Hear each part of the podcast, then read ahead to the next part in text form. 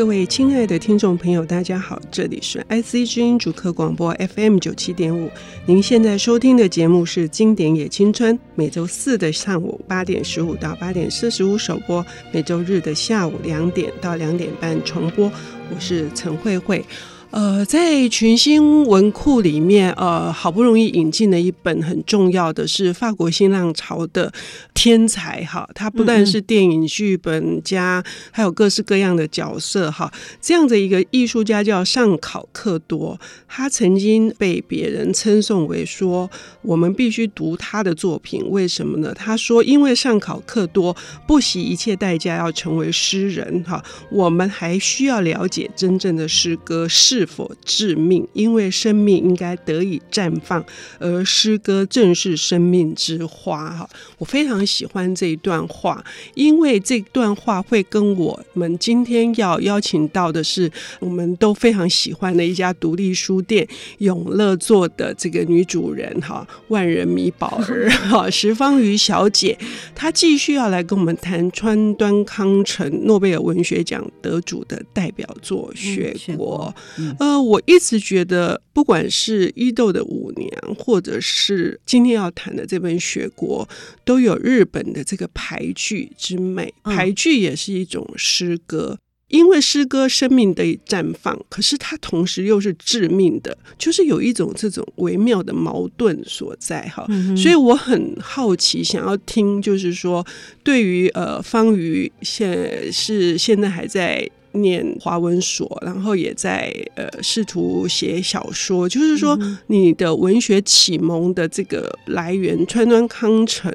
他的《雪国》对你来说是一个，你是怎么样去阅读他的？哈、嗯，那你的感受是什么？你想要推荐给我们的听众朋友的又是怎么样的讯息？嗯、我们要从川端康成再次的提醒大家，他是一个怎样的作家吗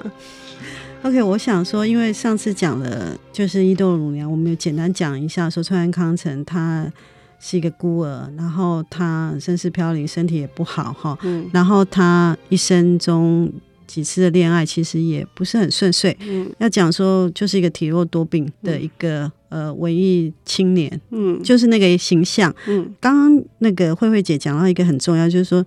他的作品有非常非常美，而且非常讲究文字，接近于诗。那我其实喜欢小说，其实我最喜欢小说。但是我记得我少女的时候也读诗，因为大概这两个东西，反倒散文读的很少。因为其实散文虽然是中国文学的一个大宗，可是好像就不至于那么迷人。那因为老实说，我不懂那个日文，嗯，但是我只能讲说，因为我觉得雪国如果一生中必读。我我自己的私心推荐，一生中必读的日本文学经典，我真的建议就是《雪国》。嗯，因为《雪国》是一个非常特别的，打破很多我们讲说川端康是新感觉派，他的写法也打破很多的小说的写法。这本小说非常特别，只有四个角色，嗯，而且里头有一个角色是几乎是没有出现，只有一个侧影，一个男生。然后这个小说的最有名的就是他的起手式，嗯，很多人。每次都说我要背的，对，一定要背。呃，大家会要背的就是《百年孤寂》的那个 那个开头。然后另外第一个一定要背的就是这句：“穿过陷阱长长的隧道，就是雪国。”对，夜色下，我我念一下那一句哈，因为这个真的是一定要背。如果说不管是不是文青哈，都一定要念他那一段，就是穿过陷阱长长的隧道，便是雪国。夜空下一片白茫茫，火车在信号所前停住。我不知道慧慧姐是不是因为可能比较对文字，你看它这就是排句吧，就是四个、嗯、四四句。然后刚刚其实呃，我发现那个三句，对对对对。但在日文来说，其实是三对啊，其实对，其实三句，因为它的句号是三句，都是三句。它其实开头都是一段，然后非常简洁，颜色、声音，而且它那个雪国为什么人家会觉得很美，是因为它没有讲。雪国在哪里？嗯，但你当然后来大家知道说在哪里，可是，然后它就是一个象征。它一开始的三句排句就是让你知道说颜色，然后地点，而且季节，嗯，然后那个那个，对对对，所有都做到。对，他的小说，我自己的习惯是我比较喜欢在那个字里头这样慢慢的读，所以我比较不耐那种很厚很厚的。俄国式的小说，我有时候会看得很累，可是我非常着迷于日本小说，就是因为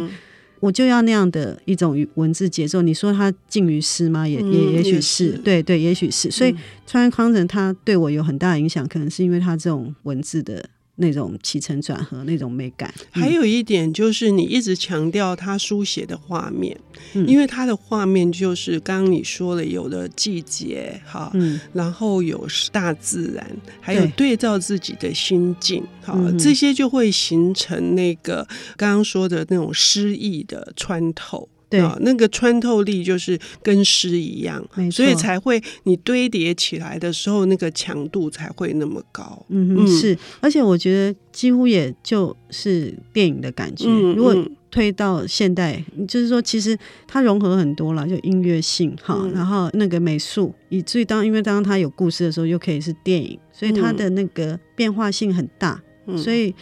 他在美学上，就一本小说可以展现出来的那个宽广度，又尤其他又不用太多的文字，嗯，嗯其实很很充足的。嗯、我觉得阅读他的东西，慢慢的读，或者是纯粹这样读故事，我都觉得是一种。有人略略觉得，也许觉得这样的故事有点闷，但是我自己是。刚好不觉得，因为我喜欢这样的节奏。嗯，嗯，它不只是开头那句，而且是从开头之后，在火车车厢上面的那个场景哦，就是暗示着那个时间的这个流动。我觉得真的没有人处理的可以处理的这么好了。没错，没错。嗯，我觉得大家总是先从他的第一句，因为也是大家觉得说，哦，没有人这么简单的写。嗯，而他最最有名的，应该就是刚刚会讲那段，就是他在火车里有看到。那个叶子，他旁边那个，然后那个脸在那个映照的那个山的景色，然后那个那个美丽的样子，那段写的非常好。嗯，大家就像你讲，其实很少人可以写到那样的程度。好像安娜卡列尼娜也有写到一段火车，可是我觉得川端康人这个东西，你看他这本小说不长，可是他却用非常的，我看他用了一整页，嗯，在描述那个脸。嗯，那张脸在，还有眼睛，对对对，然后讲瞪个眼睛，他说那个眼睛，我稍微念一下这一段。嗯嗯、他说车厢内并非十分明亮，车窗上的影像也不如真的映在镜子中的那么那么清晰，也没有反光，因此早岛川看得入神之后，渐渐忘却了镜子的存在，只觉得这个小姐好像漂浮在流动的苍茫暮色中。他他就讲他的眼睛，他说当他的眼睛与灯火重叠的那一瞬间。他的眼眼睛便在茫茫暮色中流波里浮现，成为妖艳而美丽的萤火虫了。嗯，我觉得很美，对不对？嗯，真的是美丽的惊人。你想想看那个画面，就是他的，他说他的脸就已经镜子已经，他说已经忽略掉他的存在了，然后好像他的脸就漂浮在那个。然后我们都有坐过火车嘛，哈，所以你就可以想象，尤其是晚上坐火车的时候，你都可以想象那。那现在我们的火车可能太亮了，就不管是自强号或者什么什么什么号，就是可是还是晚上外面是黑的话。时候还是有倒影，对，有倒影。我常常都会，你知道，我每因为我现在每天，呃，不是每天，就每周要坐火车。我只要是晚上的时候，我每一次坐火车都会想起雪国这雪国这一段，然后我都会去看一下那个自己的脸，它 没有那么美，可是就会很沉醉在那种，尤其是冬天，特别是冬天的时候，你真的是，然后。真的是比较不幸，冬天有雾气，还是会有感觉到镜子。可是如果你想想看，那个没有镜子存在那种感觉，脸是漂浮在空空中的。嗯然后他说他的眼睛，他形容他眼睛不是说我们大了，双眼皮也不是，他就说像萤火虫，像妖艳的萤火虫。嗯，真的是美得很惊人了，而且是有反差的。这里面有很有趣的反差，尤其是你看外面的风景是流动的啊，对，然后里面的是静止的。然后那个反差是，明明是一个那么冷冽的纯洁的少女，可是是妖艳的，哦、对，对她一直有反差，对她一直有反差，所以我们接下来还要来谈这个不愧，那个我们对不愧，他会是日本，他能够代表日本得到第一人的诺贝尔文学奖，川端康成的学国。我们休息一下，我们等一下回来。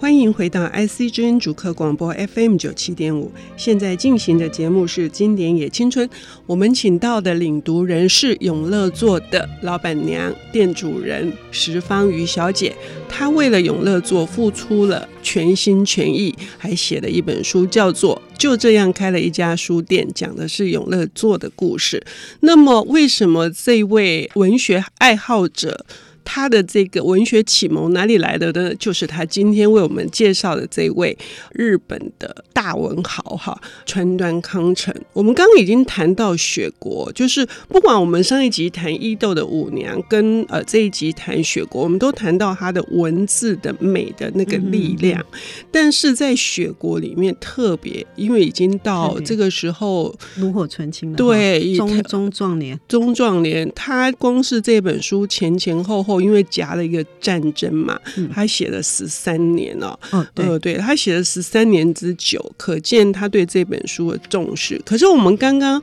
专注的在谈文字的这个形成的这个反差而造成的美感，可是我们要跟听众朋友交代一下，这是一个怎样的故事？我们应该，我们第二段才来讲这个故事。OK，他的故事其实也非常简单，他就是一个主人公叫做岛村，然后他是一个。算是写作者吧，就是好像舞蹈评论家，对对对，然后家有很惨，无所事事，无所事事。然后 第他三次到雪国，然后他的小说一开始是从第二次，而且第二次有个角色，他三次去寻访一个叫寻居子的，呃，对居子的那个呃艺妓。可是呢，他第二趟的时候是他的一开场遇到火车上有个女生叫做叶子，嗯然后叶子也是到后面我们才比较出现。那这本小说。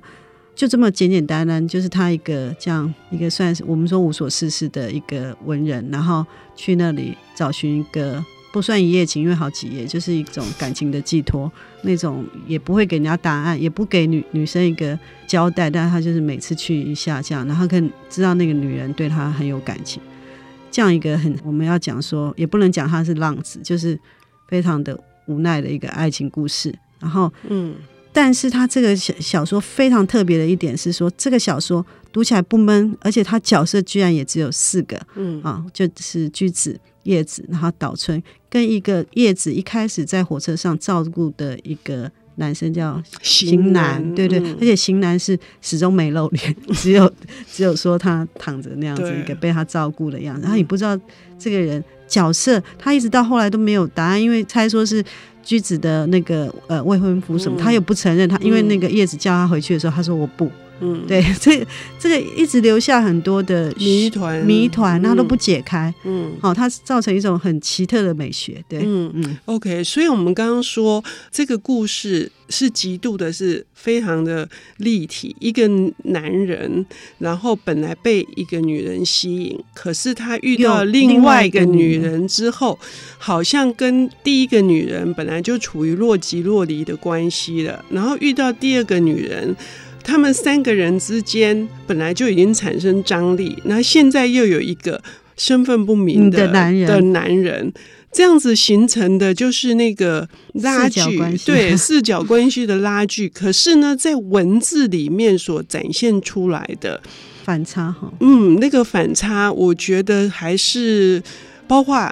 橘子跟叶子，对，嗯，这个小说很有意思的地方是说，因为。橘子是个，就是一开始就描写说他怎么去去那边，嗯，然后叫人家安排艺妓来跟他那个，可是他不愿意，后来就看上橘子，所以他跟橘子很早就发生关系。然后他这个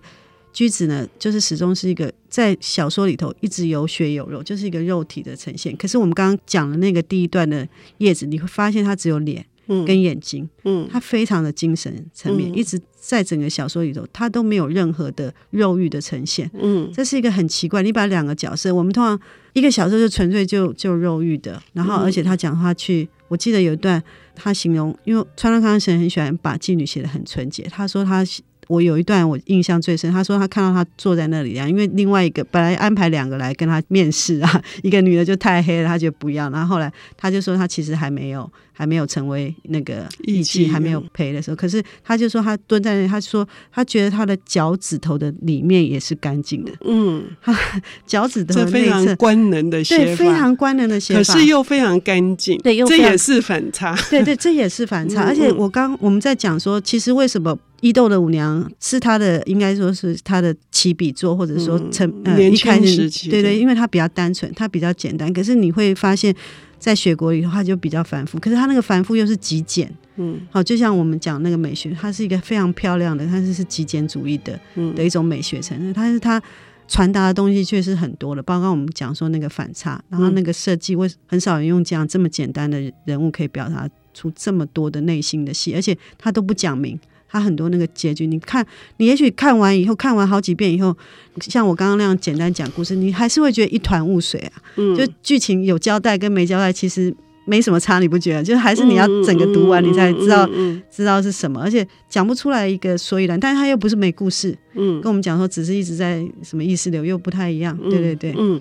可是居子他，因为川端康成一向我们知道他很喜欢用女性来。传达他心目当中的美学的极致嘛？嗯、那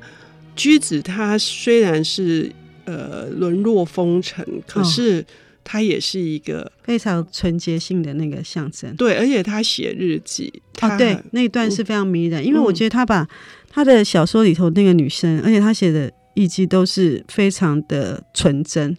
就包括说他等待那个岛村来，然后他他写日记，然后他对文学，我们讲说一个村姑哈，就是村里头卖卖身的这样卖心卖艺在卖身的这样一个女生，可是她这么爱好文学，而且她是常常就是拿起来就一直抄写或者什么，他写日记，其实他不甚懂，所以他对岛村有一种非常崇拜。非常崇拜的一个情感，嗯嗯、然后我觉得那个很像中国的文人，就是你知道都会有一种，我觉得因为呃，我们刚刚讲说川端康成写这本书是在战时，然后那种有一种身份的。寄托就是你什么东西都很徒劳，你做什么事情其实都很不知道未来怎么样。然后跟居子这样一个角色刚好形成反差，他是一个在那样一个无望的状态下，嗯、你你要不你又不是城里的东京城或者是什么大阪城里面的名妓，你是一个村落的。然后你读的那些，你读的那些东西，你也不能像我们成为作家或者说成为什么什么评论者，倒不是，他就纯粹这样。然后他非常的热切的去读这些东西，跟。跟岛村那样的一个性格形成反差，你说他又崇拜岛村，可是岛村又迷恋他，那种关系非常有意思。嗯、对、嗯，但是这个叶子的角色出现之后，呃，让这个居子显然是怅然若失嘛，因为他感觉上好像岛村又去喜欢他了，呃、对，喜欢的叶子了。我觉得这一段非常深刻的写出。呃，男性的这种，男性的这种 见猎性，对对对。然后，呃，可是叶子最惊人的是，川端安排叶子是强烈的拒绝的，嗯、他那种刚烈的那个个性啊，嗯、我觉得这个就是那种，即使是角色很简单，但是里面的那个。哦，张力好，嗯、而且最后那个叶子的这样子，就是从火场坠落，那个真的很美哦。嗯，那个那个真的很惊人。然后你，我觉得整个小说我我读了几次以后，都有一种莫名的怅然。然后除了徒劳，就是莫名的怅然，而且始终那个问号一直有，你不敢去很笃定的说，嗯、哦，我我就解释这个是什么。嗯，我我到现在都不是很敢。这样子，嗯，刚刚讲说叶子最后从火场上面，呃，就是整个坠落下来的那个。如果我们说，如果我们说橘子象征的是呃人的肉体的层面，然后橘子象征的是精神。精神层面，但是精神层面却在川端康成里面，他让他。就就死去，然后让他有一个悲惨的结局，所以这个是你体会到的徒劳的给你的冲击吗？也是，我觉得是一部分。嗯，我而且我觉得，而且他处理的那样美哈，嗯，就是说他一直在强调那个徒劳的美，嗯，然后居子对岛村的爱情也是一种徒劳的美，嗯，然后岛村几次来这边就这样玩玩就回去了，也是一种徒劳。就整个人生就是你会觉得有点啊使不上力的感觉，可是你又觉得很美，就是那种那种不是很厉害吗？对，就很厉害，然后就可以拿到 诺贝尔文学奖。OK，好。即使是呃肉体的这个部分呃没有办法得到完美的结合，嗯，然后即使这个精神的层面最后必须消逝，可是不管怎么样，只要姿态是美的，对，只要就是美的。我们要谢谢方瑜带来这本《姿态如此之美》的雪国，谢谢。谢谢